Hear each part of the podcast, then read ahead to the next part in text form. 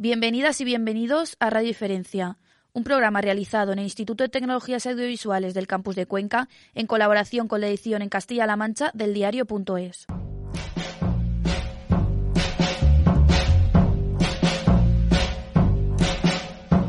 Si tuviera miedo te gritaría, si tuviera miedo no insistiría, si el miedo me invade no me quedaría, te insultaría y correría. El miedo paralice, te estoy cantando, el miedo amenaza, me estoy desnudando, lo que tengo ganas es de eliminarte, sacarte a hostias del pedestal.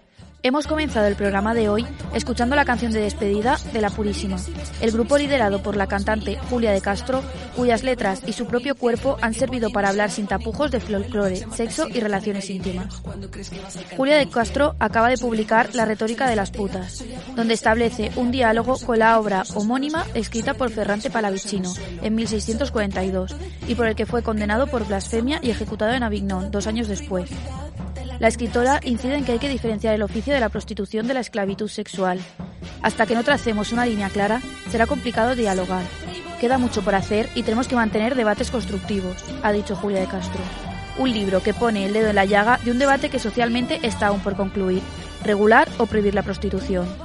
Un asunto que se debatió en las jornadas Democracia y Prostitución, un binomio irreconciliable, y que ponemos hoy sobre la mesa de Radio Diferencia con la presencia de Patricia Espejo, profesora de Derecho del Trabajo y de la Seguridad Social de la Facultad de Ciencias Sociales de Cuenca, Carolina Jarque, psicóloga en la Asociación de Servicios a la Comunidad, y Gracia Canales Duque, diputada nacional y es directora provincial del Instituto de la Mujer en Cuenca. Bienvenidas a Radio Diferencia. Gracias. Eh, lo primero que vamos a hacer es reconociendo la dificultad del tema y de poner estos temas sobre la mesa, eh, me gustaría que pusiéramos los conceptos claros para establecer el marco de lo que estamos hablando. ¿Qué, hablan, qué decimos cuando decimos abolición? ¿Qué queremos decir cuando decimos prohibición? ¿Qué queremos decir cuando decimos regulación? ¿En qué términos, de qué términos estamos hablando y de qué estamos hablando concretamente? No sé quién quiere empezar. ¿Patricia? Sí. Sí, por ejemplo. Eh, es importante, sin duda, hablar de los conceptos eh, siempre y muchísimo más en una problemática como esta. Eh, este hecho se dificulta, en este caso, en nuestro país, eh, habida cuenta de que existe una situación de alegalidad. Es decir, en España no está regulada, tampoco está prohibida. si echamos un vistazo al Código Penal, vigente en la actualidad, vemos como solamente un tipo de prostitución muy determinada, de menores de edad, etcétera, etcétera, eh, sí que está eh, regulada en el Código Penal, pero por lo demás, por lo que respecta al, resto del, del, problema, no tenemos esa, esa, esa, regulación de ningún tipo. cuando hablamos de abolición, eh, creo que queda claro que lo que se pretende es erradicar la prostitución de, la sociedad, de la, de la vida social. Em, porque, como, como bien eh, defiende una gran parte del feminismo, que sí que me gustaría destacar que es mayoritariamente abolicionista, lo que no se está haciendo es en ningún momento una crítica a las mujeres que están inmersas en ese negocio millonario que es la prostitución. Lo que se está tratando de combatir desde el feminismo es precisamente la prostitución como institución. Y esto es importante que, lo dejemos claro desde el inicio. Mm, hay otras posturas que, abogan por la regulación. Um, y sobre este hecho, Em, quiero destacar un par de cuestiones muy brevemente. Lo primero, em, tenemos que barajar algunos conceptos para poder entender muy bien eh, cuál es la idea que, tendríamos que seguir, qué senda deberíamos seguir para poder regular algo como, el negocio prostitucional. Estamos viendo cómo las ah, mujeres que llegan a la prostitución sea por la vía que sea, sea porque han sido previamente víctimas de, algún, de alguna mafia, víctimas de trata, o sea por otras eh, circunstancias, eh, afirman cómo dentro de sus limitadas opciones, por no decir dentro de su única opción, se han visto obligadas a mm, emitir ese consentimiento, entre comillas, libre, entre comillas, para eh, entrar en este, en este negocio eh, y, en algún, y de alguna forma, si no hablamos en, ese, en algunos casos más bien puntuales, me atrevería a decir, de esclavitud, sí hablamos en todo caso de situaciones de semi-esclavitud.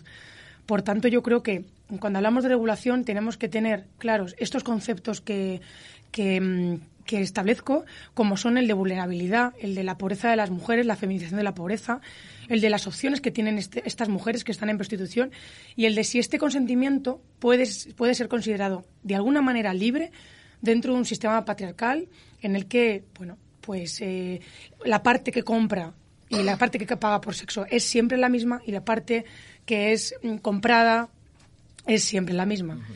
Esto. ¿Y cómo, cómo es posible que después de más de 40 años de democracia no hayamos legislado sobre este asunto? O sea, no tengamos una base legal sobre el asunto o hayamos trabajado eso. Probablemente porque la mujer política no ha tenido un papel principal.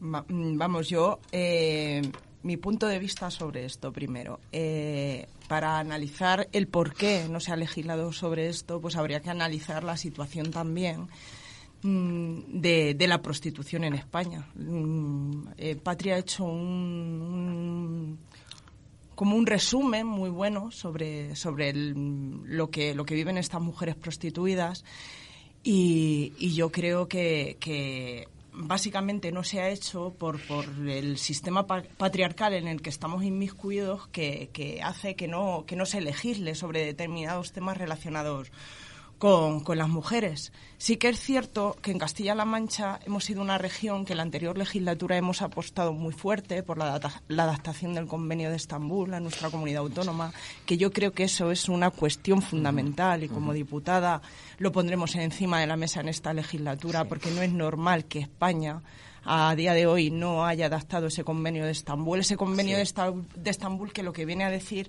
que la prostitución, la trata de mujeres es una forma de violencia de género y que urge ese reconocimiento. ¿Para qué? Pues para que estas mujeres eh, basándose en eso que decía Patricia, en esta feminización de la pobreza, son mujeres que no tienen otro medio de vida, pues tengan sobre todo el apoyo social y jurídico que, merece su situación, su situación de violencia de género, porque no, no, nos podemos olvidar que es una forma de violencia de género y que está reconocido internacionalmente como una forma de violencia de género. Dicho lo cual, yo creo que para combatir la prostitución hay que, hay que atacar básicamente los pilares que, que la sustentan. La sustentan la trata de mujeres, porque la prostitución en su gran mayor parte viene, viene sustentada de esa trata de mujeres. No nos podemos, no podemos desvincular prostitución y trata en nuestro país, porque desgraciadamente la realidad lo que nos dice es que nuestros puticlús están llenos de mujeres que vienen coaccionadas, presionadas, que no están ahí voluntariamente, en un gran porcentaje de ellas y hay que atacar la trata de mujeres. Nosotros como grupo parlamentario además eh, y además como gobierno que sabéis que acabamos de formar, llevamos en nuestro, en nuestro programa de, de electoral, nuestro programa de gobierno, una ley que combate la trata que yo creo que es fundamental y es donde hay que empezar ya a trabajar para eliminar esta este, este problema de nuestra. Y por otro lado, no me gustaría eh, olvidar las campañas de sensibilización, de concienciación, son fundamentales, porque la realidad de la prostitución no se conoce en nuestra sociedad. Hay que poner el foco en los culpables de que haya prostitución, que son los consumidores en nuestro país, y también estaremos ahí en campañas de concienciación, de sensibilización, para que de verdad esto sobre todo desaparezca de nuestro país la trata de mujeres. Hay varias cosas que has dicho que quiero incidir sobre el tema. Mm. Eh, en principio, eh, ha habido una especie de consentimiento social de la prostitución. Somos el segundo país consumidor de Europa, creo que el tercero del mundo. O sea, es que está, está en nuestro ADN. Bueno, está en el ADN masculino, no en el femenino. Eso responde mucho a por qué no se ha abordado. Pues porque jueces, son consumidores políticos, son consumidores eh, mm, empresarios, son consumidores. Entonces, la realidad es que hay una inmensa mayoría masculina que consume prostitución y entonces no interesa abordarlo, sin contar con la pasta que mueve, que mueve millones y millones de euros. Aproximadamente unos 5 millones al día, de euros al día. Bueno, hablaba, hablaba en estos momentos Carolina Jarque, que es la psicóloga de la Asociación de Servicios a la Comunidad. De, de Acerco. Acerco. Me parece también muy interesante la terminología que has utilizado, que yo creo que también tiene que ver con la personalización de la mujer que, que es prostituida Entonces supongo que la guerra de las palabras es muy importante. Entonces saber cómo denominamos también a estas mujeres, supongo que, que cambia mucho la manera de ver las cosas, la posición, ¿no? Totalmente. Sistema prostitucional y mujer prostituida o explotada sexualmente. Eh, nosotras, por ejemplo, en mi recurso que trabajamos con mujeres que vienen dentro del sistema prostitucional, ya sean víctimas de trata con fines de explotación sexual o, entre comillas, como decía antes Patricia siempre, eh, mujeres que vienen del sistema prostitucional eh, teóricamente sin ningún tipo de coacción más allá de, la social y, de su propia vulnerabilidad, de sus situaciones de pobreza, eh, nosotros no hacemos distinciones, son mujeres explotadas sexualmente en ambos casos. Solo que en uno es más fácil de identificar que, que en otro, obviamente. Y también hay un concepto que habéis puesto sobre la mesa que me interesaría incidir. Es la relación prostitución-violencia de género. ¿Por qué no está considerada también como violencia de género? ¿O cuál ha sido el problema para que esto no tenga una relación? Básicamente por lo que incidía yo antes, no se ha adaptado la normativa, porque España, ya digo, a nivel internacional ratificó un convenio en 2014 que a día de hoy no se ha hecho eh, visible en las leyes de nuestro país. Entonces, eso es lo que, a lo que me refería al principio, que urge. Urge porque en Castilla-La Mancha sí que hemos sido una comunidad que nos hemos adelantado a ellos, que además Carolina puede entrar un poco más en el tema de, que estas mujeres pueden acceder a los recursos una vez que son reconocidas como víctimas de violencia, recursos sociales, eh, asistencia jurídica, asistencia laboral que es fundamental, porque claro, si no encuentran una salida laboral de su situación que ellas tienen, como decía Patri, que, no dejan de ser mujeres en, en, condiciones de pobreza extrema, si no encuentran una salida laboral, ¿cómo van a salir del mundo de la prostitución? Para ellos es necesario ese reconocimiento eh, esa acreditación como víctima de violencia de género, por llamarle así, para que para que puedan acceder a esos recursos de los que hablaba Carolina, acceder a, otro tipo de, asistencia jurídica, laboral, etcétera. Porque ahora mismo, eh, no lo sé, quiero, es una pregunta.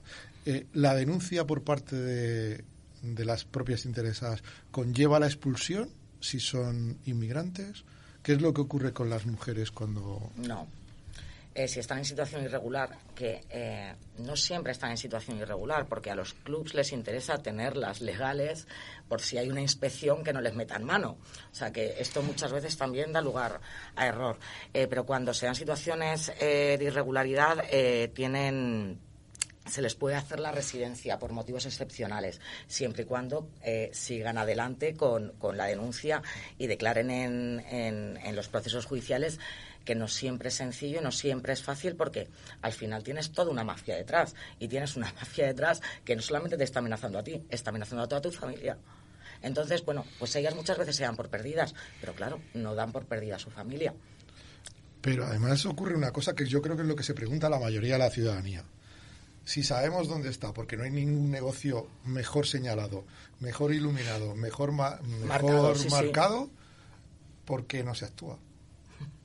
Yo vuelvo supongo que es lo que se pregunta todo Yo vuelvo a hacer la misma reflexión de antes. Primero pasta y después eh, la masculinización del mercado. O sea, es que España es el segundo país consumidor de Europa y, creo que el tercero del mundo. Eh, si tenéis por ahí un Google seguramente salga ahora mismo.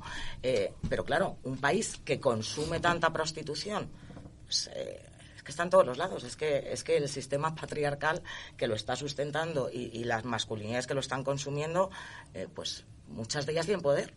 Pero además, yo ahí añadiría una cosa, porque cuando hemos tenido contacto con cuerpos y fuerzas de seguridad del Estado sobre estos temas, lo que te dicen que realmente ellos van a los clubs. La prostitución, lo decía muy bien Patricia antes, no es ilegal, no es tampoco legal. Está en una situación de tal, de tal manera que la situación que se, que se encuentran estos, estos, bueno, la Guardia Civil, la policía, cuando llegan a los clubs, es que son mmm, clubs de copas o parece copas, que tampoco las mujeres allí están a lo mejor dadas de alta como camareras, tampoco ven, ¿sabes? Y como no es una situación que sea ilegal, no, no pueden actuar de ninguna manera. Entonces está en, en trabajar, como yo decía antes, y sobre todo luchar contra los pilares que la sustentan trata de mujeres, etcétera. Pueden actuar cuando hay trata, pero es muy difícil que esas mujeres declaren en contra de los prosenetas, de los dueños del club, porque como ella, eh, Carolina,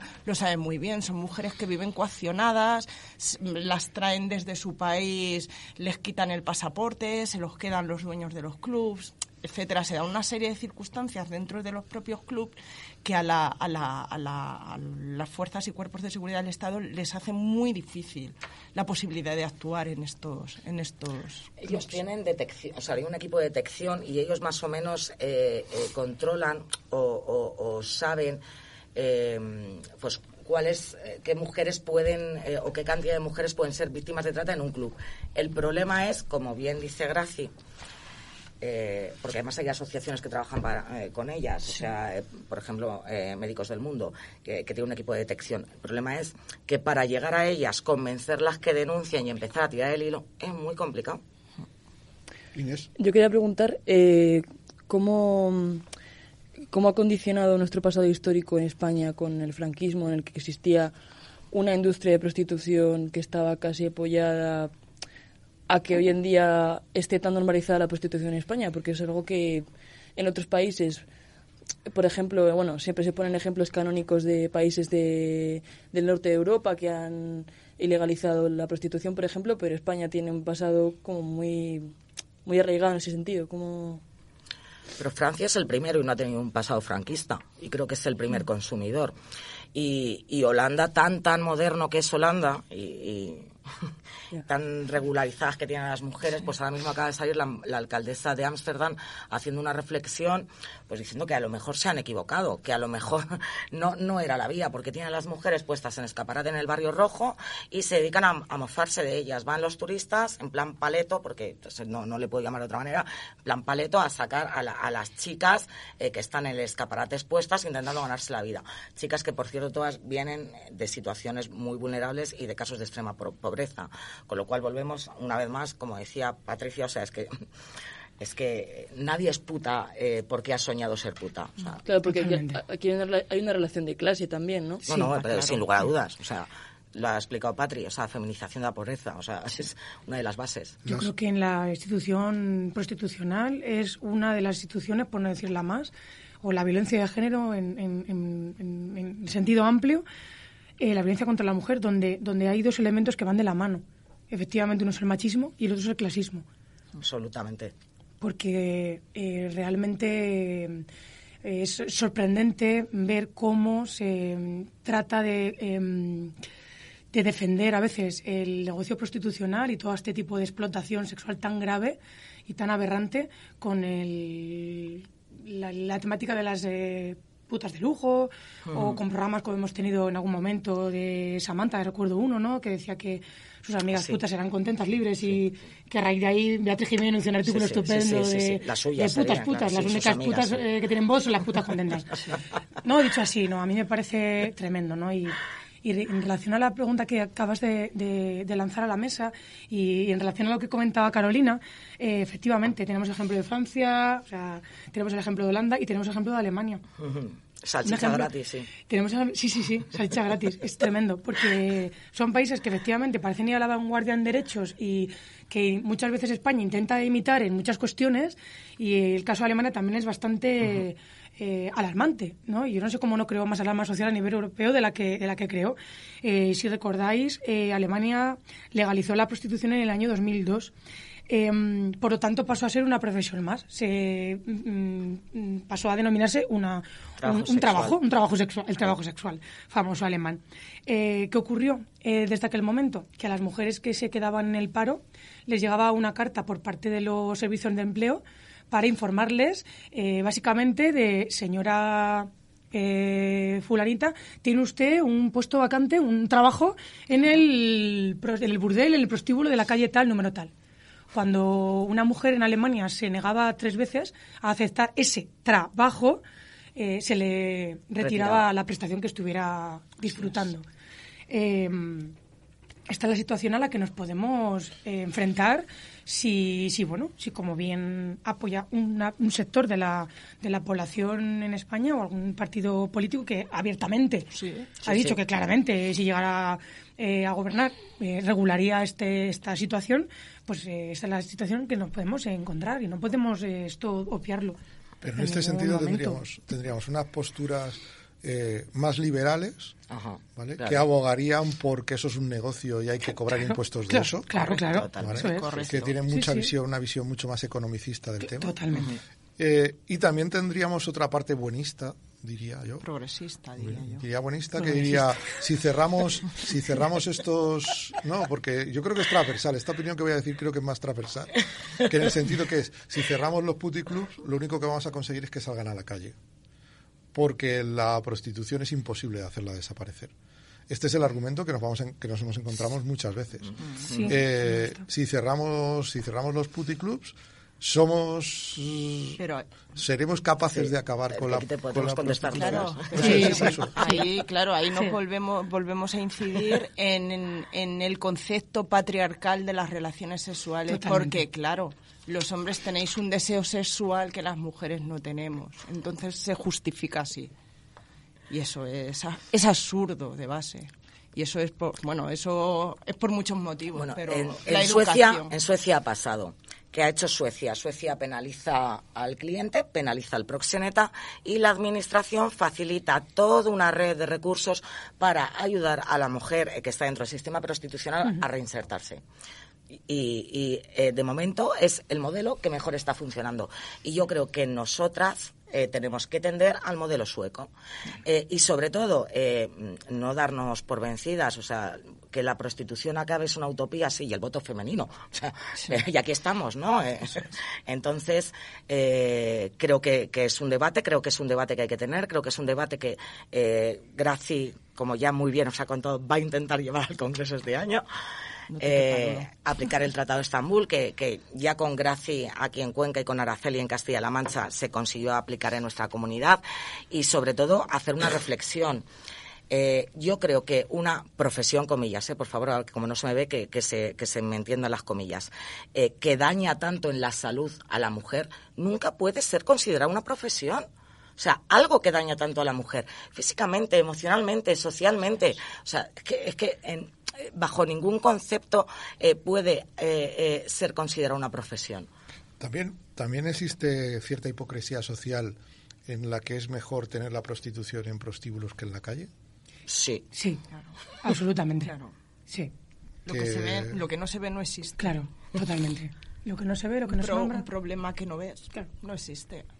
¿Es compatible la democracia con, con la prostitución? No sé quién quiere contestarme naturalmente, mm, con nuestra postura y con todo lo que acabamos de, exponer, creo y considero que es imposible que el binomio democracia y prostitución puedan ir de, puedan ir de la mano de ninguna, de ninguna manera.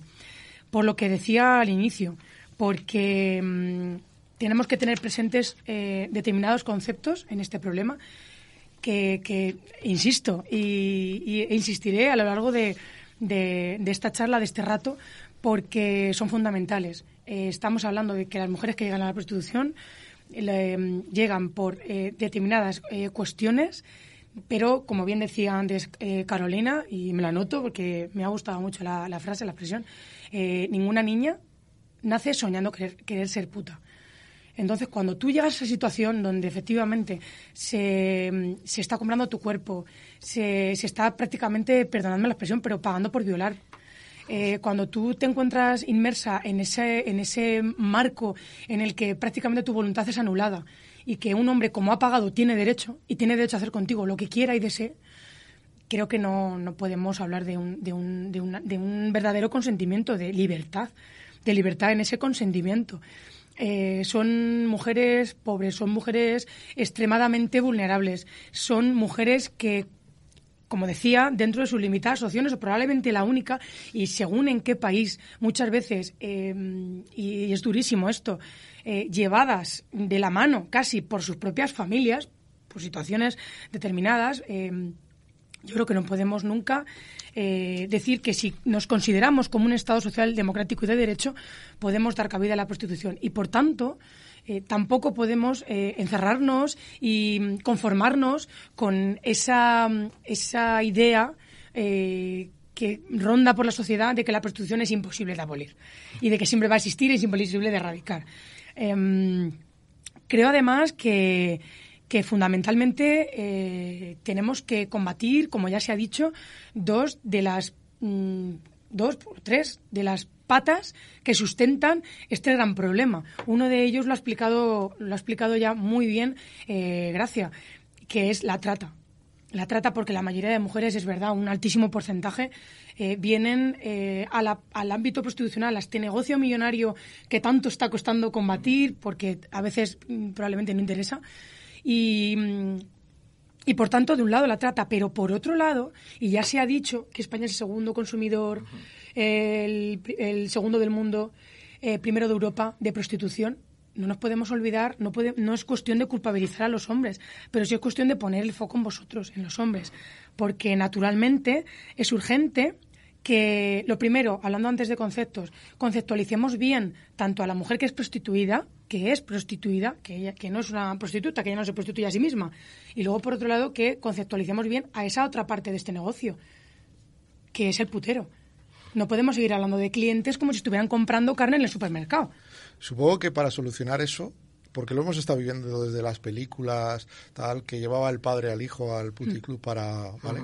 Eh, supongo que eso hay que empezar muy radicalmente desde todos los niveles educativos. desde, abajo arriba, para adelante, para atrás, aparte de Debe haber una implicación institucional bestial vamos, los cuatro años que hemos estado en la anterior legislatura y está en Castilla-La Mancha, desde el principio lo dijimos, o sea, en la sociedad hay un desconocimiento. Lo sabemos sobre todo cuando íbamos a los centros educativos, cuando les hablas de prostitución, lo ven todo, como decía Patricia, muy lo ven endulzado, por decirlo así, eh, con las historias a través que nos han llegado de Pretty, Woman, etcétera. Viene, viene todo muy endulzado. Pretty Woman es muy fuerte. Y cuando, claro, pero cuando tú, a través de documentales, a través de exposiciones que les hemos llevado a los centros, sobre todo a los centros de, secundaria y, y bachillerato, a través del documental de Mabel Lozano, lo que, lo que veías eran eh, caras como diciendo, uff, yo es que no sabía que detrás del mundo de la prostitución había todo eso. Y esas caras son con las que nos quedábamos después porque lo que descubrían era un mundo del que nadie les había hablado.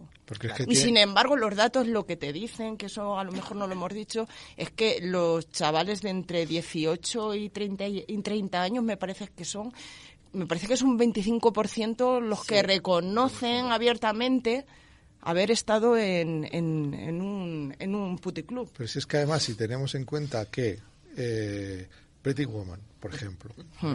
nos parece, está catalogada como comedia romántica. Hmm, claro, Y el modelo de putero es Richard Gere. Pues, claro, O el modelo de, de putero es eh, ejemplos de éxito como Berlusconi. Claro, Suena como muy complicado. por eso, Claro, por eso digo que el Estado no puede mirar para otro lado. El Estado se debe implicar, nos debemos implicar a nivel educativo sobre todo para que de verdad se conozca la realidad de la prostitución, pero no solo a nivel educativo, a nivel social también. O sea, no hay que no hay que solo incidir en los temas educativos, que además con los debates que ahora se han abierto yo creo que es fundamental, sino a nivel social, a trasladarle a toda la sociedad la realidad que hay detrás de, del mundo de la prostitución. que creo que hay un desconocimiento total y absoluto porque en cualquier mesa, en cualquier grupo de amigos que tú abras este debate te encuentras opiniones de todo tipo y es sobre todo se basan en el desconocimiento de lo que hay detrás del mundo de la prostitución porque una vez que les explicas los argumentos, los datos, etcétera, dicen, ah, como diciendo, jolín, es que eso nadie me lo había contado. Y también hay un Sobre todo lo hemos notado, como decía, con, con, los chavales en los centros educativos. También hay un problema de narrativas, ¿no? De deshumanizar a la víctima. Absolutamente. Hay que cambiar las palabras. Absolutamente. Hay que cambiarlo. Eh, ¿Qué? Consuelo. No, Carolina. Carolina. Perdón, tengo aquí puesto. Eh, cuéntanos un poco qué hacéis en tu asociación. Eh, bueno, mi asociación eh, gestiona distintos recursos eh, que convenían con la Junta de Comunidades de Castilla-La Mancha. No me he equivocado porque es que es Consuelo la que sale. sí, es que inicialmente iba a ser Consuelo. Inicialmente iba a ser Consuelo, lo sé, lo sé. Lo mismo es la tormenta que tenemos, pero no pasa en el nada programa porque, parece Consuelo. Sé que porque eres además Carolina, la quiero con no. locura, con lo cual si me confundes con ella no pasa ni media. Es un honor Es un honor. con Consuelo. Entonces, eh, bueno, pues nada, lo que te estaba comentando, eh, la asociación gestiona distintos mm, recursos eh, que trabajan con mujeres víctimas de violencia de género en todos sus ámbitos. Y, bueno, uno de los recursos eh, en los que trabajo pues es el eh, intervenir con mujeres víctimas de violencia de género, no solamente por parte de sus parejas, sino eh, mujeres tratadas y explotadas sexualmente. En- llevamos desde, bueno, en realidad, desde que la asociación se formó en el año 2000, sí que hemos tenido víctimas de trata con fines de explotación sexual. Eh, entonces no se le ponía ningún nombre, no sabían dónde meterlas. A partir del año 2011 y así que empiezan, eh, eh, empiezan a surgir los centros especializados y bueno, luego ya con la llegada de Gracia al gobierno creamos las plazas específicas para mujeres víctimas de trata con fines de explotación sexual eh, y mujeres que vienen del sistema prostitucional. Eh, mi intervención es la misma a nivel psicológico, por eso os decía que nosotras no hacemos diferencias. Eh, el nivel de daño, el nivel de daño emocional, eh, sí que hay una variable que obviamente es el engaño y es la coacción, pero también tiene que ver con, con- otras cosas, pues como el tiempo que ha estado expuesta a esa situación, como eh, el tipo de prácticas al que ha estado sometida, como la violencia que se ha encontrado. Entonces, eh, muchas veces eso es indistinto a, si ha habido engaño o ha habido coacción.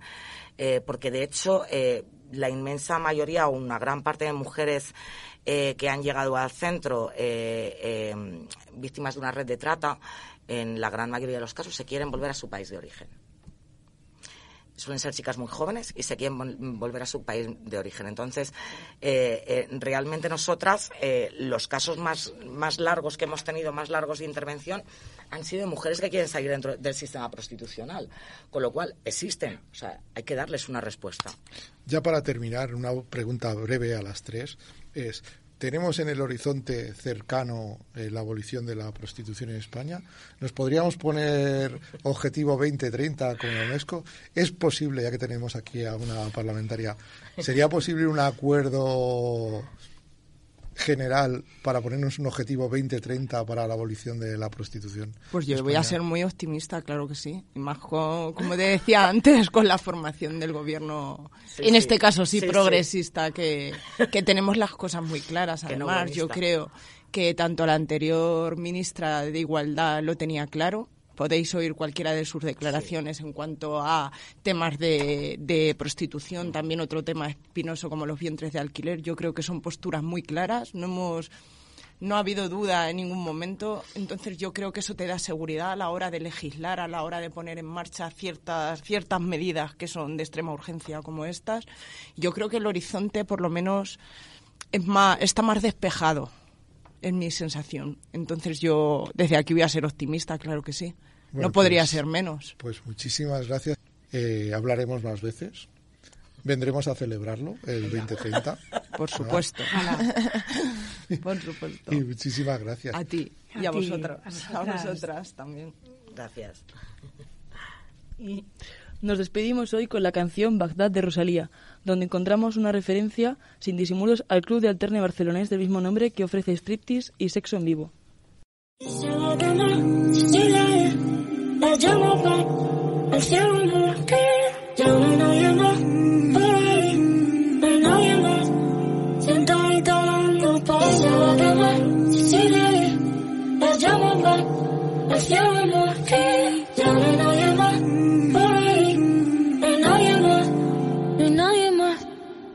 La noche, la salida del Bagdad, pelo negro, ojo oscuro, bonita pero apená, sentadita, cabizbaja, dando palmas, mientras a su alrededor pasaban, la miraban, la miraban sin ver.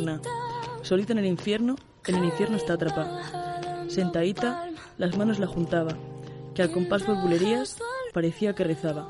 Junta las, las palmas y las separa. Gracias por acompañarnos en Radio Diferencia. Gracias por ser diferentes.